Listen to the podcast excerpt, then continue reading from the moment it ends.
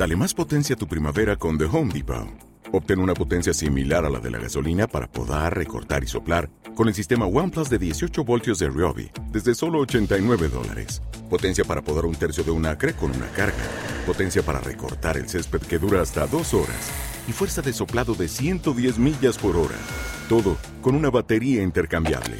Llévate el sistema inalámbrico OnePlus de 18 voltios de Ryobi. Solo en The Home Depot. Haces más. Logras más. Buenos días, sus señorías. Mi nombre es Fortuna Jacinta y aquí da comienzo esta nueva entrega que lleva por título Crítica filosófica de la ley trans. O si remitimos al texto original de la ley, entonces tendría que ser Crítica filosófica del proyecto de ley para la igualdad real y efectiva de las personas trans y para la garantía de los derechos de las personas LGBTI. Como ya he señalado en redes sociales, partiré de un guion elaborado por Daniel Alarcón Díaz, un texto extenso que próximamente será íntegramente publicado en una revista especializada. Por razones de inteligibilidad, pues ya saben ustedes que no es lo mismo escuchar un discurso que leerlo, pues bien, he aplicado algunas modificaciones al texto original. También les señalo que en esta ocasión no utilizaré recursos audiovisuales en la postproducción, con el fin de evitar que YouTube pues pare el vídeo, aunque siempre puede recurrir al consabido argumento de mm, contenidos no aptos. Bueno, en cualquier caso, allá vamos y empezamos con la parte de introducción. Después iremos analizando la ley párrafo a párrafo, atendiendo, por supuesto, a los párrafos más interesantes. Introducción.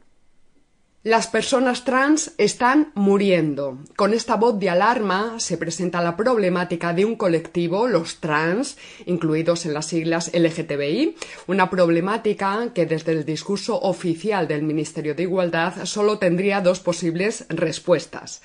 Una primera respuesta adherida a las teorías queer y a la ideología de género en general, y que se focaliza en la idea de proteger a estos colectivos, de dar protección a estas personas que sienten que han nacido en un cuerpo equivocado y que contemplan como remedio a sus problemas pues pasar por la autodeterminación de género, así como por el, libre uso de hormonas y de cirugías subvencionadas por la seguridad social. ¿Con qué fin? Pues con el fin de hacer congruente su sexo con su identidad autopercibida, es decir, con el sexo que ellos sienten que, que, tienen realmente.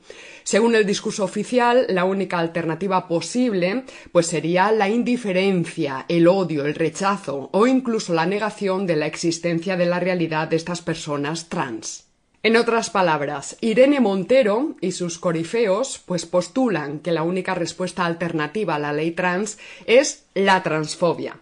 Este es desde luego el discurso oficial que el Ministerio de Igualdad, dirigido por Irene Montero del partido Unidas Podemos, socio del gobierno del PSOE, pues bien es el discurso que administra y suministra desde las instituciones públicas hacia la sociedad civil discurso auspiciado por las asociaciones LGTBI, que el propio Ministerio financia con partidas presupuestarias millonarias.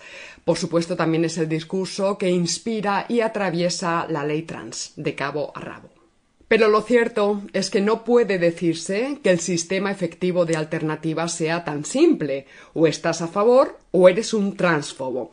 Y no tanto pues porque neguemos que la transfobia existe realmente, como porque pueden realmente constatarse alternativas frente al problema de los trans que sumándose al reconocimiento de la necesidad de protegerlos, sin embargo, no se adhieran a las soluciones eh, promovidas por las teorías queer y al Ministerio de Igualdad. Es decir, ojo con esto, porque el problema o uno de los problemas más grandes es precisamente este fundamento de las teorías queer.